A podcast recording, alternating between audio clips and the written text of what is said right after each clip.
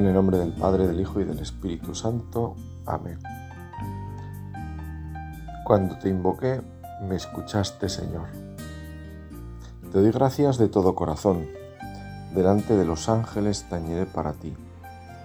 Me postraré hacia tu santuario. Daré gracias a tu nombre por tu misericordia y tu lealtad. Cuando te invoqué, me escuchaste acreciste el valor en mi alma. Tu derecha me salva, el Señor completará sus favores conmigo. Señor, tu misericordia es eterna, no abandones las obras de tus manos. La introducción a un libro sobre la oración en los Santos Padres arranca de la experiencia de la oración en Jesús,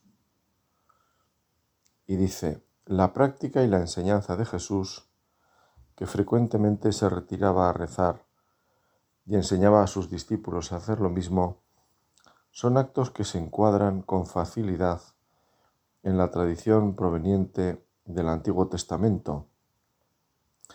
Israel fue desde el principio un pueblo que aprendió a rezar, liberado de los excesos y errores que se manifestaban en las formas de oración observadas por los pueblos vecinos, en la magia, la exaltación enfermiza, el mecanicismo, etc., comenzó a tratar con su Dios con expresiones que manifestaban a la vez la confianza y la sencillez de quien se siente como un hijo en brazos de su padre, y la distancia y la reverencia de quien advierte que se encuentra en presencia del Dios trascendente e inaccesible.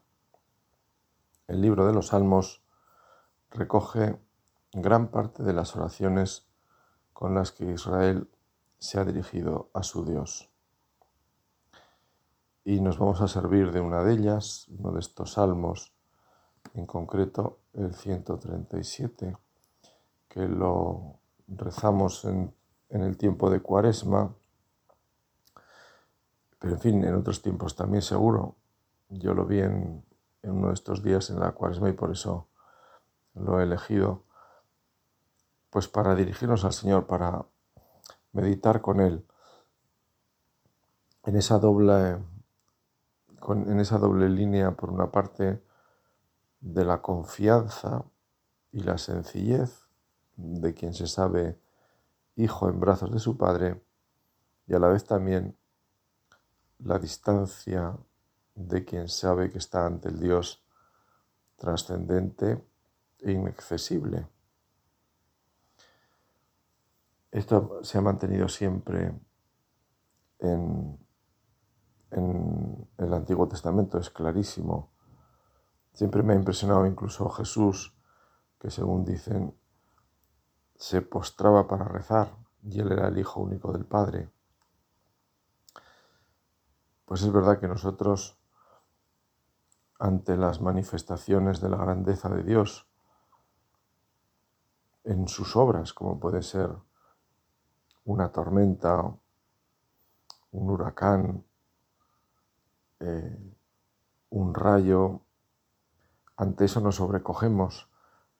¿Cómo no nos vamos a sobrecoger también ante, ante el Creador de de todo eso, la grandeza de Dios, el Dios inabarcable.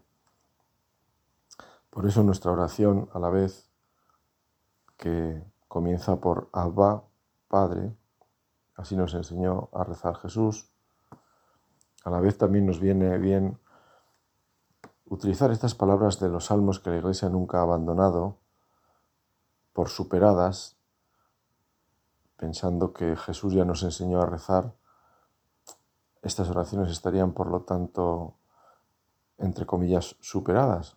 Pues no, Señor, la Iglesia sigue rezando con ellas porque encuentra en ellas al mismo Dios que nos enseña a rezar.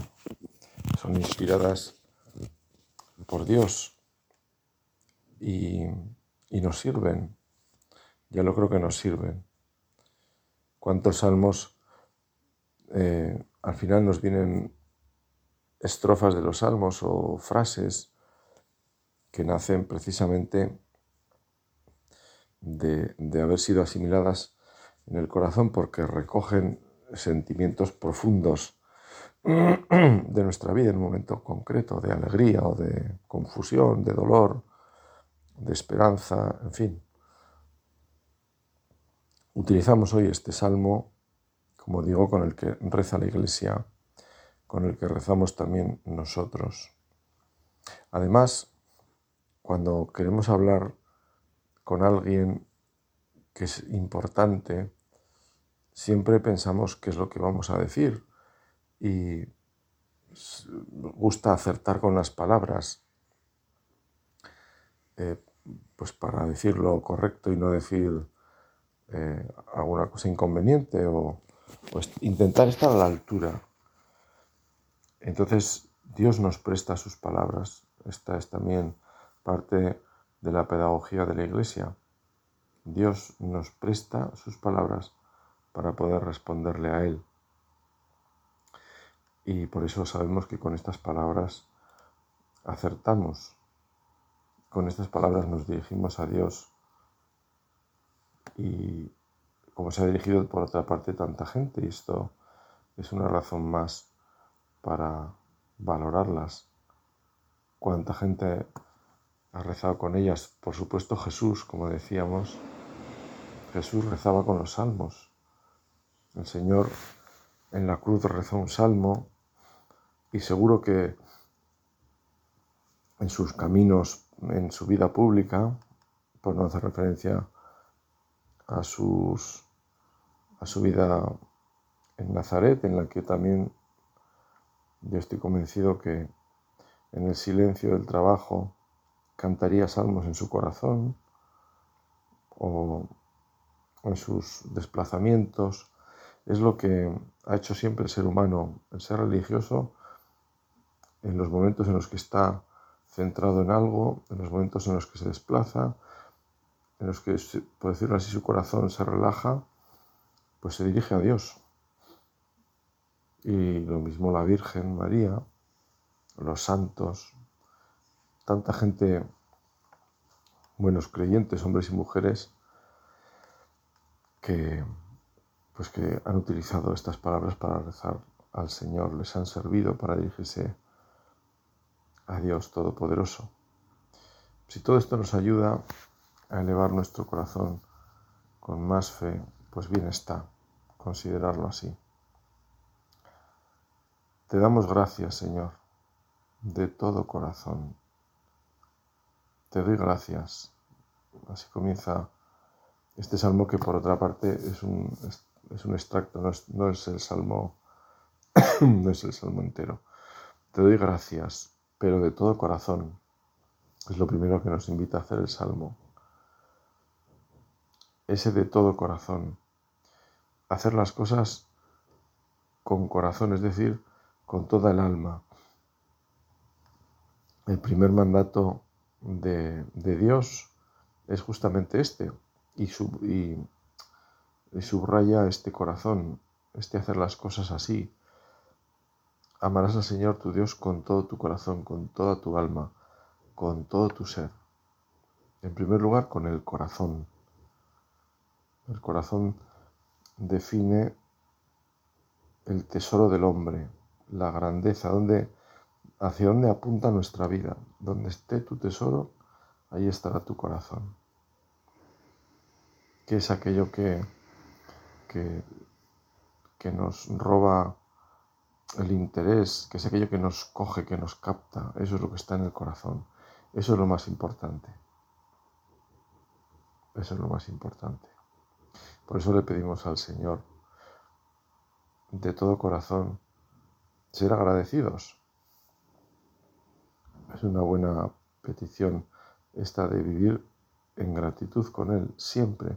Ojalá sería maravilloso que en nuestro corazón en el centro de nuestro corazón estuviera justamente este sentimiento, el de, el de la gratuidad, de la gratitud, perdón, el ser agradecidos, porque todo nos viene del Señor y porque con todo damos gracias a Dios.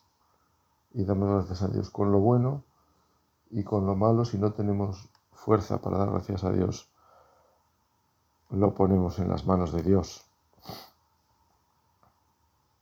Porque cuando amamos a Dios, las cosas, como dice San Pablo, nos sirven para el bien.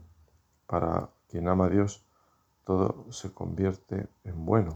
Amar de todo corazón. Es el gran tema de la vida, el corazón. Con el símbolo del corazón, bien lo sabemos, siempre se expresa algo positivo y se utiliza para comunicar las cosas más íntimas, más personales, los, los sentimientos grandes, aunque sean dolorosos. Por eso el corazón es lo que debemos guardar, porque ahí está lo que somos, lo que nadie tiene derecho a invadir, es lo que se entrega libremente. El corazón nadie me puede obligar a entregárselo a nadie, sino que es lo más valioso, es el centro de mi persona. Y como cristianos queremos tener el corazón de Cristo, que es el mejor maestro maestro de corazones. El corazón de Cristo es la expresión del amor de Dios por nosotros, filtrados, si vale hablar así, en esa humanidad misma asumida por Dios. Por eso nosotros, amando de todo corazón y con un corazón como el de Cristo, estamos dando un contenido a nuestra vida muy especial, o mejor, Dios nos está dando la posibilidad de vivir las cosas de un modo nuevo. Os daré un corazón nuevo. Con ese corazón renovado podemos amar como Cristo.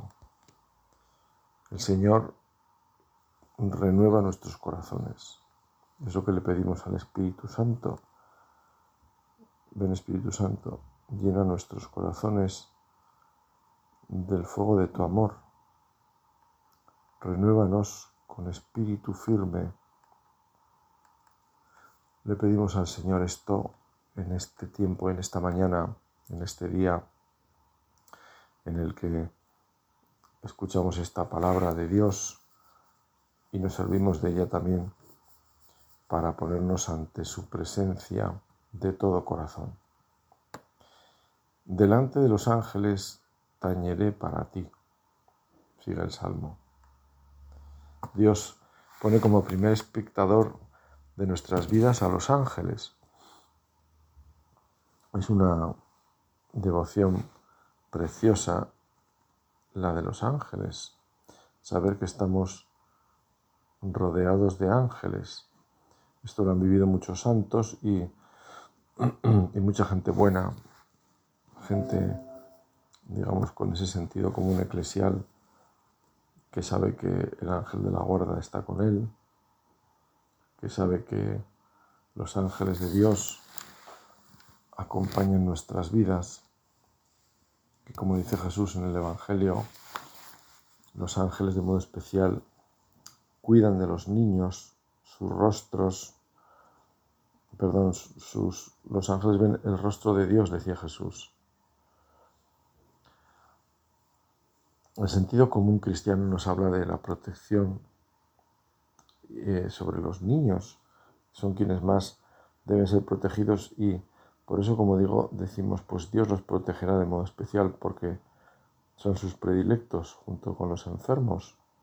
Son los más desvalidos, los más inocentes.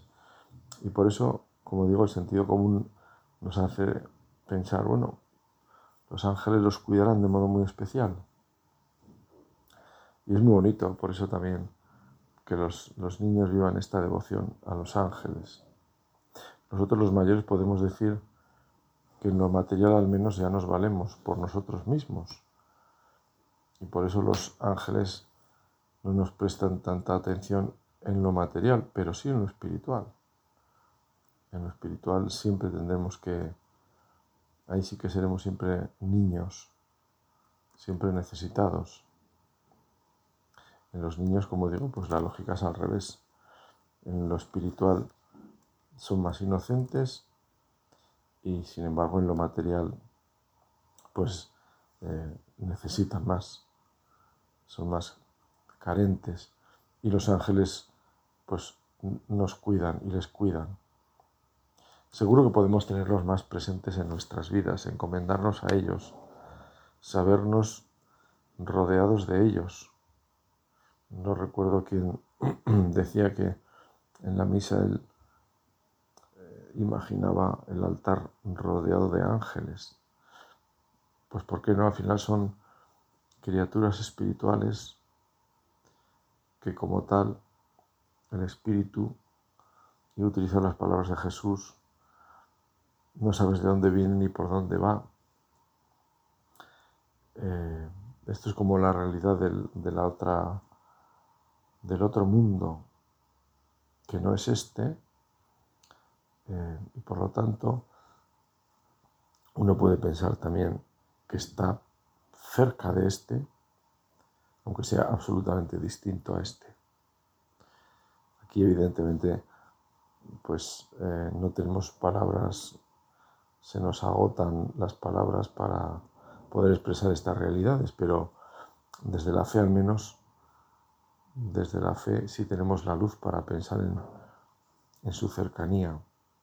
De hecho, cuando rezamos, a mí me ayuda ese, pensamiento, cuando rezamos el, lo cantamos mejor el santo en la misa, lo cantamos con los santos y con los ángeles, con los ángeles y con los santos, es decir, que nos unimos a su canto en el cielo. Así que esa unión, como digo, la Iglesia nos enseña que existe.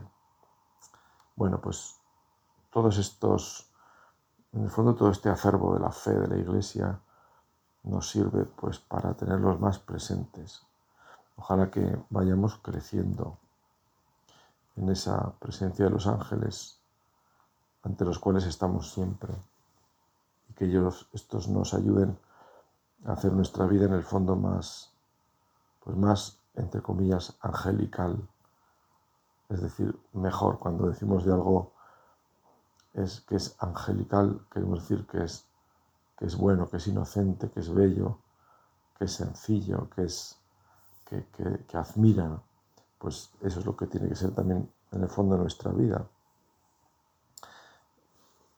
Eh, siempre en primer lugar y lo más importante, ante el Señor, ante sus ángeles. Me postraré hacia tu santuario. Aparece esta expresión del santuario de Dios y la postración, porque la actitud corporal es importante, somos, al final somos materia y Dios mismo se encarnó. La creación es la obra de Dios y la creación tiene su lenguaje y nosotros dentro de ella tenemos también el nuestro que se expresa en gestos y en formas, no solo en palabras, siendo estas lo peculiar de nuestra condición humana, pero como decíamos antes, Jesús rezaría postrado. Nosotros quizá no podemos postrarnos cuando vamos igual rezando este salmo de aquí para allá, pero sí podemos postrarnos en la imaginación. Me postraré hacia tu santuario. También indica una actitud de, de, adoración, que como digo, si se puede expresar en el gesto material, pues bien está. En la Eucaristía, la Iglesia ante la Eucaristía nos dice que nos arrodillemos. Pero esta postración, como digo, es también la expresión de algo más profundo, porque arrodillarse por, qué sé yo, ¿no? Pues por arrodillarte tampoco es eso. Arrodillarte porque estás delante del Señor. Entonces el gesto externo eh, responde a, esa sensación interna, a ese querer interno de vivir postrado ante el Señor. Y ese nadie te lo puede quitar. Ese primer, aunque no te puedas postrar externamente, ese deseo, ese sentimiento interno, ese sí que va con nosotros.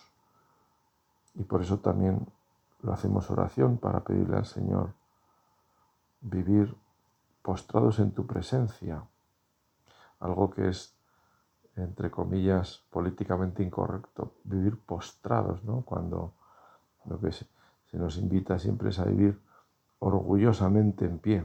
Bien, y tiene su sentido, ¿verdad? Pero al Señor tu Dios adorarás y solo a Él darás culto. Nos postramos ante el Señor. Tampoco nos postramos ante una ideología, ni nos postramos ante la opinión pública, ni ante lo que piense la mayoría, ni ante la moda. Nos postramos ante el Señor, porque solo el Señor es Dios. Tú solo eres Dios. Nos ponemos de rodillas de corazón. Lo valioso y lo importante se cuida más de lo que no lo es, evidentemente. Y por eso vivimos y queremos vivir postrados en tu presencia, Señor. Daré gracias a tu nombre por tu misericordia y lealtad. Tú eres fiel.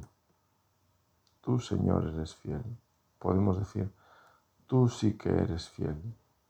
Tú eres leal siempre con nosotros. Tu palabra no nos fallará. Sabemos y eso nos da alegría y seguridad. Tú cumples siempre tus promesas, incluso aunque nosotros, y tú ya lo conoces, te vayamos a fallar. El Señor que ve pasado, presente y futuro, sabe también de nuestros errores y sin embargo no por eso deja de tendernos la mano. Esto es impresionante. Esto en lo humano yo creo que se entiende bien en los padres que a sus hijos los quieren, los corrigen y aunque saben que les van a fallar, no por eso eh, dejan de esperar en ellos y aunque saben que les van a fallar, saben también que van a estar ahí. Pues Dios mucho más, mucho más, porque el Señor nos ama más que todas las madres del mundo juntas. El Señor nos mira desde la eternidad y para la eternidad. Nosotros buscamos las cosas desde aquí abajo. Si por nosotros fuera, posiblemente no moriríamos nunca, pero tampoco reconoceríamos nuestros pecados posiblemente. Quizá la bonanza en todo nos haría seres insufribles por orgullosos. Seríamos como dioses, que fue el gran señuelo de Satanás para el primer pecado. Desobedece porque Dios no sabe. No tiene por qué mandar nada. En el fondo Satanás reniega del Dios creador. No quiere aceptar su condición de criatura. Y Dios nos gana con su misericordia, porque conociendo nuestra dura cerviz, como la de sus paisanos, tiene paciencia con nosotros y siempre espera. No se cansa de aguantar, porque no se cansa de amar. Jesús en el Evangelio llegó a decir, ¿hasta cuándo tendré que sufriros? Generación perversa, o incrédula, traducen otros. El Señor no se cansa. Esto nos, nos anima siempre. Si tú no te cansas, Señor, ayúdame a no cansarme. O si me canso, levántame, porque yo soy humano y, y, tengo, y tengo mis cansancios, sobre todo en relación al prójimo. Me puedo cansar, pero tú sosténme, levántame, dame tu fuerza, dame la luz de tu gracia para que me sostengan. Acreciste el valor en mi alma, dice el Salmo, te invoqué y me escuchaste, y así creció el valor en mi corazón. Y es que en la oración está nuestra fortaleza. Nunca nos equivocamos cuando rezamos, cuando elevamos el corazón en medio del trabajo para decir una ejaculatoria o mirar con los ojos del alma a Dios o a la Virgen, a los santos, a los ángeles, Cuando nos abrimos a ese otro mundo que nos espera y rodea, podemos imaginarlo así, como decíamos, rodeados de ángeles y santos. Si Dios viene a nuestro corazón para morar en él, Dios con nosotros más íntimo que nosotros mismos. ¿Cómo vamos a pensar en el cielo junto a nosotros? Si Dios puede estar dentro de nosotros. Al que me ame mi Padre le amará, vendremos a Él y haremos morada en Él. Si Dios hace morada en nosotros, ¿qué no será lo que nos rodea? ¿En qué vivimos? Pues vivimos rodeados del cielo, lo podemos pensar así. Todo ese mundo, el otro mundo, que será por la misericordia de Dios el nuestro, el que Dios ha soñado para nosotros, ese mundo nos, va con, nos rodea, va con nosotros de alguna forma.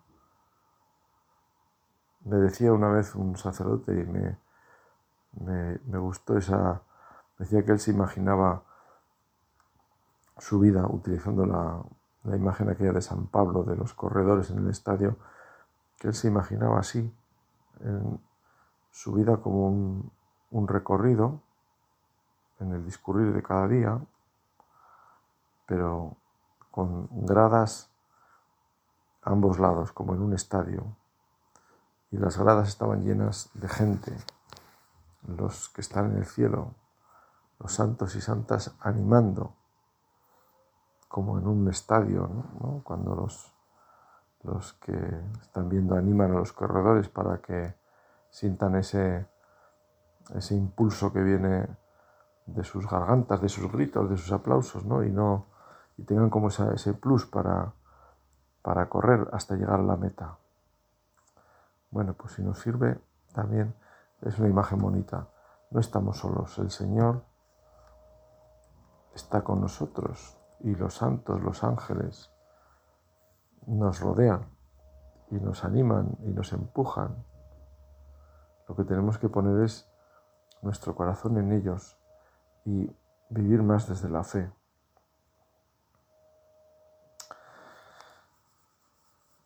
Y se va terminando el tiempo y quería, no quiero dejar de poner eh, todos estos deseos en manos de la Virgen con una oración muy bonita de la liturgia bizantina que el otro día encontré y que la voy a leer pues para hacer de ella oración, poniéndole, poniendo en las manos de la Virgen quizá, si vale hablar así, como propósito de esta oración ese vivir eh, como en un salmo, es decir, vivir en la alabanza o de otra forma vivir sabiéndonos rodeados del cielo, pero con la cabeza, con los pies en la tierra, lógicamente para ir haciendo ese recorrido del camino de la vida, eh, nunca solos, sino acompañados por la comunión de los santos, por toda la iglesia, sobre todo la iglesia que está en el cielo. Virgen y Madre, oh María, Madre de Dios, protección del mundo, tú que diste a luz en la carne al Hijo del Padre, sin principio, verdaderamente coeterno con el Espíritu, suplícale que nos salve. Agobiados por tribulaciones imprevistas, oh Purísima, seguros de tu protección, oh Virgen, sálvanos, Santísima Esposa de Dios, pues eres el refugio del mundo y el auxilio de nuestra raza. Amén.